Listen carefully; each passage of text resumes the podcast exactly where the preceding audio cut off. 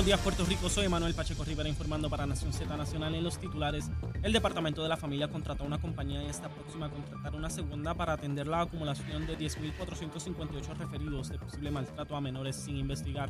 Tanto la secretaria de la familia, de la familia Carmen Ana González Magas como la subsecretaria de la agencia Cini Rodríguez expresaron ayer que están confiadas en que la situación se superará con brevedad. Por otra parte, la directora ejecutiva del Instituto de Ciencias Forenses, María Conte Miller, anunció que la agencia expandió su fuerza laboral añadiendo cuatro investigadores forenses, cinco peritos de ADN, así como dos examinadores de evidencia digital y un técnico de control y custodia de evidencia. Hasta aquí los titulares, les informó Emanuel Pacheco Rivera. Yo les espero mi próxima intervención en Nación Z Nacional, que usted sintoniza a través de la aplicación La Música, nuestro Facebook Live y por la emisora nacional de la salsa Z93. Estás con Nación Z Nacional por el Habla Música y Z93. Y estamos de regreso aquí en Nación Z Nacional, ya en nuestra última media hora de programa con el invitado de hoy por primera vez con nosotros, el licenciado Fernando Zambrana, compartiendo sus impresiones, su idea, su conocimiento sobre todo este asunto del estatus político de Puerto Rico y el día importantísimo e histórico para los puertorriqueños, donde se lleva por primera vez un proyecto sobre estatus que no contempla el territorio o la colonia presto ya en unos minutos o horas a tramitarse en la Cámara de Representantes Federal. Pero Fernando, antes de continuar el debate, a las nueve y media aquí, siempre el invitado hace una recomendación de almuerzo. ¿Qué tú le recomiendas a la gente que almuerce hoy? Dale. Mira, este, si quieres algo diferente, un poquito más fusión, eh, te quieres atrever, es un chin caro, pero vale la pena. La pícara en Santurce en la parada 18. ¿Qué, comemos? ¿Qué comemos? Eso es en Metroplaza. ¿Qué comemos? Mira, este, la chef allí desarrolló un menú que está inspirado en la cocina puertorriqueña caribeña, pero es fusión, eh, o sea, es un poquito más elaborado.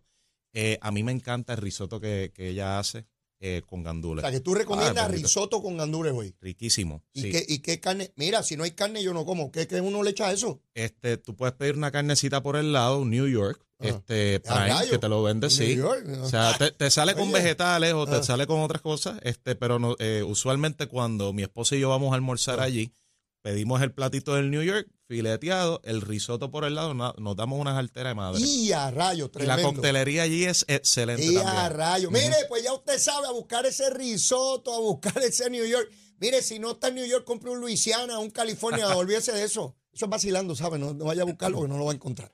Mira, este, vamos para arriba, Fernando. Te planteaba cómo se han ido dejando atrás los mitos del discurso del idioma, la bandera y toda la cosa. En toda esta discusión, las enmiendas que se sugerían eran sobre la ciudadanía americana, garantizándole incluso en la independencia, por lo menos en la primera etapa del primer acuerdo, ¿verdad? De, entre Estados Unidos y Puerto Rico. ¿A qué tú crees que se debe eso? Eh, qué, bueno que me abordas con el tema de la ciudadanía. Te voy a contestar la pregunta, pero, quiero comentar algo primero. Eh, parte de mi práctica o parte principal de mi práctica como abogado es de inmigración. Y yo trabajo muchos casos de eh, extranjeros que se quieren naturalizar. Al igual que situaciones donde un puertorriqueño, un ciudadano estadounidense, tiene un hijo en el extranjero y quiere de alguna manera que ese hijo porte el pasaporte estadounidense, pues quiere aclarar la cosa. Y la ley de inmigración es bastante clara este, sobre quién deriva y quién no deriva la ciudadanía estadounidense cuando naces fuera de los Estados Unidos. Eh, y eso es lo que nos aplicaría a nosotros en un pacto de libre asociación. Claro, está sujeto a cualquier enmienda en caso de que esa, esa sea la alternativa favorecida, que dudo que eso pase si llegamos a tener ese referéndum que está impulsando este proyecto de la Cámara. Este, mira, ese discurso de miedo de que si nos convertimos en Estado, nos van a colonizar eh, culturalmente hablando, bueno, yo creo que sigue por ahí, pero lo hemos oído menos y menos. Eh, yo creo que es que la, o sea, si eso no ha sucedido desde el 1898 hasta el 2022, dudo seriamente que pasen los próximos 50, 60, 70, 100 años de relación continua con los Estados Unidos. Y creo que la gente se está dando cuenta. Eh, Atribuyo eso en parte también a que vivimos en un mundo más globalizado. Todos tenemos un celular, todos tenemos acceso a YouTube, todos tenemos acceso a entretenimiento en varios idiomas. Eh, mi hijo, pues, por ejemplo, está creciendo viendo por, por, selección libre de él más cosas en el idioma inglés.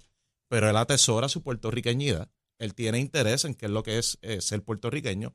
Y yo no dudo que eso vaya a variar de aquí al futuro. O sea, eh, yo creo que el, el, no tomar un paso atrevido hacia adelante, hacia la estadidad, por tener miedo a perder la soberanía deportiva o una representación en Miss Universe, eh, es eh, muestra de prioridades como que mal establecidas. O sea, porque entiendo que la falta de representación con voto en el Congreso y en el Senado y la capacidad de seleccionar un presidente vale muchísimo más que eso, pero eso soy yo. De hecho, yo no soy deportista, o sea, tampoco soy eh, fiel seguidor de los deportes y allá, allá habrán tres gritando en sus carros ahora. ¿Qué le pasa a este? Pero yo para mí eso no es importante. Eh, pero sí, me está bien curioso que pues, de repente las personas que se pasaban hablando de que nos van a quitar la cultura, eso, ahora están apoyando el proyecto. Algunos de ellos, o sea. Uno ver a legisladores federales puertorriqueños que siguen allí, tan, puertorriqueños que quieren resolver el problema del estatus político de Puerto Rico. Uno ver a Nidia Velázquez que defendió el ELA. Hay que recordar otra vez. Nidia Velázquez llega al Congreso porque Rafael Hernández Colón, con dinero público, procuró que los puertorriqueños de New York se inscribieran y lograr influenciar un distrito donde postularon a Nidia Velázquez y ella salió electa hace 30 años allí. Y durante esas tres décadas defendió el ELA. Y ya Nidia Velázquez, al igual que Aníbal Acevedo Vila, dice que Puerto Rico es una colonia y que esto hay que resolverlo, que hay un problema aquí. El alcalde de Hormiguero, Pedro García, el alcalde actual, popular, dice que está de acuerdo con el proyecto. Carlos Vizcarrondo fue presidente de la Cámara del Partido Popular presidente de Proela, también a favor del proyecto. Luis Raúl Torres, que fue popular hasta el otro día, lleva 20 años allí por el Partido Popular en la Cámara, también favorece el proyecto. Y yo estoy convencido que hay otros más que lo favorecen, pero no se atreven a decirlo, ¿verdad? Así que, ¿cómo tú vas a argumentar que se pierde la cultura cuando los que están allá no la han perdido? Es que tampoco ha pasado, volvemos. Por eso. Hemos tenido sobre 120 años para que esto pase, 124 para ser exacto. No, acaba de pasar. ¿Y pues, ¿cuándo va a pasar? Tú tienes el secretario de Educación de todos los Estados Unidos, federal, puertorriqueño, de nueve jueces en el Tribunal Supremo, de 330 millones de habitantes de los Estados Unidos, son nueve jueces nada más, y hay una boricua allí. O sea, la representación de Puerto Rico en todos los sectores, públicos y privados, cada vez es mayor. Mira, tú sabes que yo me encontré una vez con Sonia Sotomayor en, un restaurante en Nueva York. La saludo en español. Jueza, ¿cómo usted está? Y me dijo, Dios me lo bendiga. ¿Te dijo Dios te lo bendiga? sí. Dios, me lo bendiga. Simpatiquísima que es. Sí, lo es, lo es. Una mujer excepcional, con un sentido del humor cariñosa, brillante. Pero que ella atesora su puertorriqueñidad y la lleva siempre en el pecho y, y se crió y se formó como jueza allá y pasó a ser jueza asociada del Tribunal Supremo de los Estados Unidos y no lo pierde. Pues entonces, ¿quién, ¿quién se va a atrever a decir que eso es lo que nos va a pasar? Yo creo que por eso se está mordiendo la lengua, honestamente. Eh, eh, es bien, bien, bien revelador y bien dramático lo que puede estar ocurriendo a solo unas horas de este momento, porque hace 30 años, Fernando, esto era casi imposible de, visualizar. Que tú tuvieses la Cámara de Representantes a punto de votar por un proyecto donde no estaba incluido el territorio, lo que llaman el ELA. Porque era el momento de 1993 donde era lo mejor de los dos mundos. Ya nadie, nadie del liderato del Partido Popular, ni uno solo, ni uno, se atreve a decir que esto es lo mejor de los dos mundos. Nadie. En aquel, en aquel momento aquel discurso primaba. Aquello era un discurso avasallador, particularmente de los medios de prensa. Los sectores de prensa de Puerto Rico históricamente han sido antiestadistas, pero la inmensa mayoría de ellos. Hoy yo monitoreaba temprano y hablaban de cualquier otra cosa menos del proyecto. Hablaban hasta de cómo canta la cotorra en el lado sur del yunque antes de hablar sobre el, proyecto que, que, se discute hoy. Yo voy a ver cuánto la prensa escrita le ha dado mucha importancia, ¿verdad? Pero, pero hay que ver cómo esto se va desarrollando. ¿Cómo tú crees la participación de los republicanos? ¿Irán en bloque en contra o eso cambiará en las horas que restan? Mira, ahí es que se va a medir la efectividad de la comisionada reciente, a quien hay que atribuirle su debido crédito por el trabajo hecho en, grupo con, con, estos otros congresistas que, como tú muy bien dices, históricamente defendían el ELA y, bloqueaban el progreso de medidas que se han radicado a través de los años para mover a Puerto Rico hacia la estadidad. Eh, pero ahí es que se, se va a medir pues, la efectividad de ella como una, un miembro del caucus republicano. republicano. Sí, o sea, eh, o sea, eh, eso es definitivamente eso es lo que, lo que está en tela de juego para ella, pero en realidad el mero hecho de que esto haya pasado al flor, uno, y vaya a votación dos hoy, muy probablemente con los votos de la inmensa mayoría de los demócratas, eh, olvídate que para consumo interno, o sea, para consumo de Puerto Rico, ella hizo su trabajo. O sea, a nivel nacional, pues queda entredicho, pues, cuánto jala como republicana, mm. cuánta influencia puede tener sobre la delegación republicana del Congreso. Pero para consumo del pueblo de Puerto Rico, yo creo que esto es una victoria que ella también puede atribuirse parte de.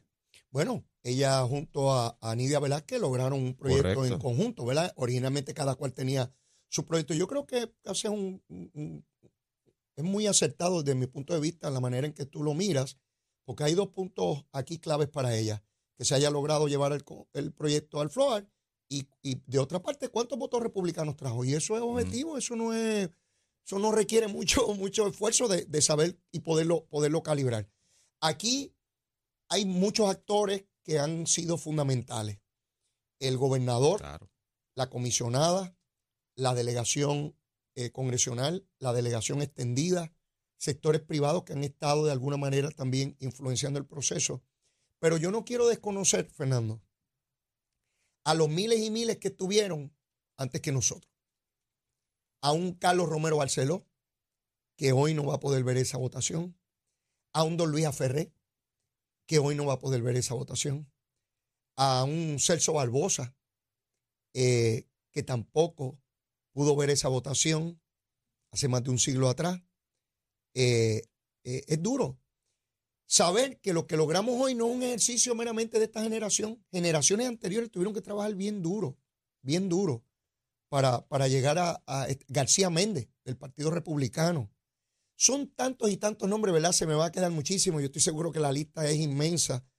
Pero, Fernando, para llegar donde tú y yo estamos hoy y lo que estamos a punto de presenciar, son generaciones enteras de estadistas. Incluso muchos fueron perseguidos. Mira, estamos parándonos sobre los hombros de titanes. Así es. Una mala traducción de, una frase que se usa mucho eh, en, allá en, Estados Unidos, en el resto de los Estados Unidos, quiero decir. Eh, y mira, pues crédito a quien eh, hay que darle crédito. Esto ha sido una labor de varias, de varias generaciones yo entiendo que la clave aquí fue pues la coyuntura histórica en la que estamos, serendipity, como dice en inglés, o sea, ciertas cosas que pasaron que no tenían nada que ver con el problema del estatus de Puerto Rico. Es más, yo creo que lo clave aquí, que por fin dio paso a que los esfuerzos de varias generaciones del Partido Nuevo Progresista y de personas que se identifican como estadistas pero no militan en el partido, se deben a lo que pasó en los tribunales lo que empezó a pasar en los tribunales hace siete años atrás. Caso de Sánchez Valle. Para mí eso fue un punto de inflexión. Ya. O sea, eh, encima de que por primera vez en la historia, y esto pues es un, o sea, hay que darle crédito a, a la legislatura del Partido Nuevo Progresista el cuatrienio pasado, que se aprueba la ley de los delegados congresionales. Así es. Eh, que, se, que el gobernador Pierluisi le dio su apoyo y los ha defendido, ha defendido su labor que el gobernador Pierluisi está metido en Washington. Ahora, con esa diferencia de que la Corte Suprema dijo, mira, Lela, eso es territorio. eso, básicamente el Congreso puede hacer lo que quiera. Ahora, eh, o sea, eso es lo que dio paso a todo lo que estamos viendo ahora. Yo creo que por eso es. Y es, lo más curioso es que fue un caso que tenía que ver con armas, no tenía que ver con derechos civiles. Exacto. O sea que uno nunca sabe qué cosas van a pasar que cambian la historia de una nación completa. Mientras te escucho, pensaba en algo que he venido argumentando aquí de tiempo en tiempo. Yo estoy convencido desde hace ya algunos años que estamos en un punto neurálgico donde toda esta cuestión colonial va a resquebrajar. Y se me parece mucho, la analogía que utilizo es cuando cayó el muro de Berlín. Los mismos alemanes estaban sorprendidos de que estaban tumbando aquella muralla que parecía que iba a estar ahí por los siglos de los siglos. Tú sabes por qué cayó, ¿verdad? Por un error clerical. Que el jefe de las aduanas de Alemania comunista dice, a ah, efectivo hoy se van a dar visas para que nuestros ciudadanos puedan pasar a, Alemania del oeste. Y eso no era así. O sea, fue, eh, son cositas que pasan, errores, cosas que tú no ni tienes la mínima idea de que van a llevar a un cambio histórico dan lugar a eso, como la caída del muro de Berlín. O sea, son eh, la, historia, la verdad que, es una cosa increíble. Yo he visto tantos líderes luchando en favor de la igualdad y de la estabilidad que sencillamente por más voluntad que tuvieran y más recursos, las circunstancias no están, los planetas no estaban alineados.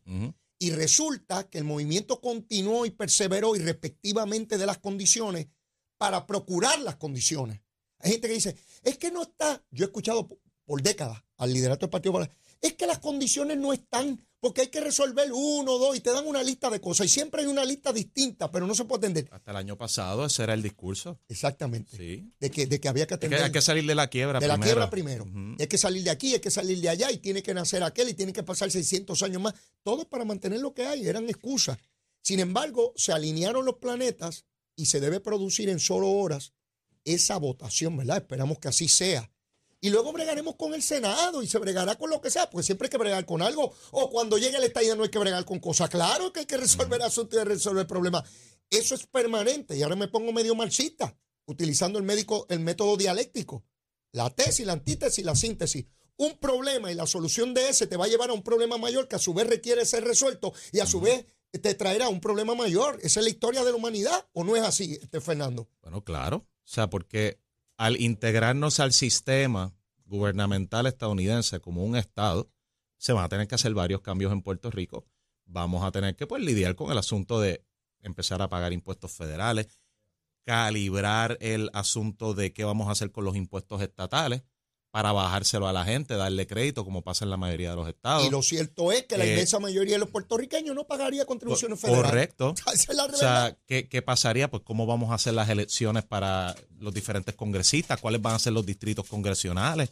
Pero mira, o sea, es parte de un, paso a la vez. Exactamente. Un paso a la vez. Exactamente. Tener los derechos, para mí eso es fundamental. Yo no concibo en el siglo XXI un lugar donde esos ciudadanos no tengan derechos. Eso es para mí inconcebible. O tú decides ser independiente o tú decides participar de otro ente jurídico, porque lo que estamos, la igualdad que se busca es, en la ley. No es sociológica, no es que yo me voy a convertir en rubio con la lengua rubia y los intestinos rubios, como dicen algunos aquí, como si todo el mundo fuera caucásico. No, no, es de derecho. La igualdad que pedimos es de ley, que la ley, Fernando, nos declara igual, eso es todo. Sí. No importa si vives en la Florida, en Orlando allí, si vives en Luisiana o en Nebraska, o si vives en Orocovi, Puerto Rico. Ese es el caso del Medicaid. si te mudas a Puerto Rico no lo puedes tener, ah, eh, aun cuando lo disfrutaba eh, eh, en, en alguno de los estados. Así que esa votación debe producirse en cualquier momento. Debo suponer que vas a estar atento a ella, ¿no? Claro. Vamos a estar todos atentos a ella. Yo todavía no sé qué medio lo vaya a transmitir, no sé si el Canal 6 vaya, vaya a hacerlo. Yo creo que esto revierte un interés tal que la emisora del gobierno debe transmitir un paso eh, gubernamental y legislativo federal sobre Puerto Rico, pero, pero no, no, no tengo la certeza. He tratado de averiguar y no tengo la certeza de que sí sea. Fernando, agradecido enormemente por tu participación. Ya te estaré invitando, ya te estaré invitando para este y otros temas de interés. Eh, me han estado escribiendo, contentos con tu participación. Así que será hasta la próxima. Gracias, gracias por invitarme, Leo. ¿Cómo no? Gracias a ti. Bueno, mis amigos, y antes de despedir el programa, ya usted sabe que tenemos que saber eh, cómo, está el tiempo, cómo está el tránsito, si el monito de Santurce anda por ahí, por la 65 Infantería. Hace tiempo que no sabemos de él, debe estar comiéndose el guineito. Vamos con Manuel Pacheco días, Puerto Rico. Soy Manuel Pacheco Rivera con la información sobre el tránsito. Ya ha reducido el tapón en la gran mayoría de las carreteras principales del área metropolitana. Sin embargo, la autopista José de Diego se mantiene ligeramente congestionada desde Bucanán hasta el área de Atorrey en la salida hacia el Expreso Las Américas. Igualmente en la carretera número 2 en el cruce de la Virgencita y en Candelaria en Toa Baja y más adelante entre Santa Rosa y Caparra. La la 165 entre Cataño y Guaynabo en la intersección con la PR22, así como algunos tramos de la 176, 177 y la 199 en Cupey. Además, la autopista Luisa Ferré entre Montelledra y la zona del Centro Médico en Río Piedras y más al sur en Caguas. Ahora pasamos con el informe del tiempo. El Servicio Nacional de Meteorología pronostica para hoy un cielo principalmente soleado a nublado. Se esperan aguaceros en el este del país ante un aumento en la humedad en la región y durante la tarde se esperan aguaceros en la región sur. Las temperaturas durante el día alcanzarán las máximas desde los medios a altos 80 grados en las zonas costeras y hasta los bajos 70 grados en la zona montañosa. En el mar persisten condiciones marítimas peligrosas en aguas del Atlántico, por lo que permanece vigente la advertencia para los operadores de embarcaciones pequeñas. El oleaje mar adentro estará de 5 a 7 pies, mientras que en la costa las olas rompientes alcanzarán los 11 pies. También se mantiene la advertencia de resacas fuertes, así como alto riesgo de corrientes marinas para todas las playas del este, norte y oeste de Puerto Rico, incluyendo Vieques y Culebra. Hasta que el tiempo les informó Manuel Pacheco Rivera, yo les espero mañana en otra edición de Nación Z y Nación Z Nacional, y usted sintoniza a través de la emisora nacional de la salsa Z93.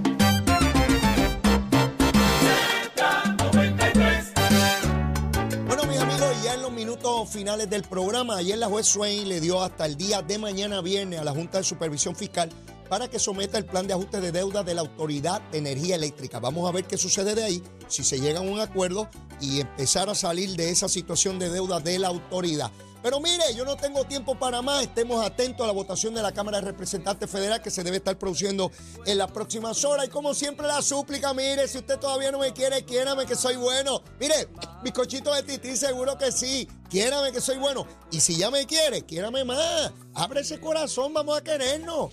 Será hasta mañana donde vamos a hablar del resultado de la votación. Besitos en el cutis para todos. ¿ah? Llévatela, chero.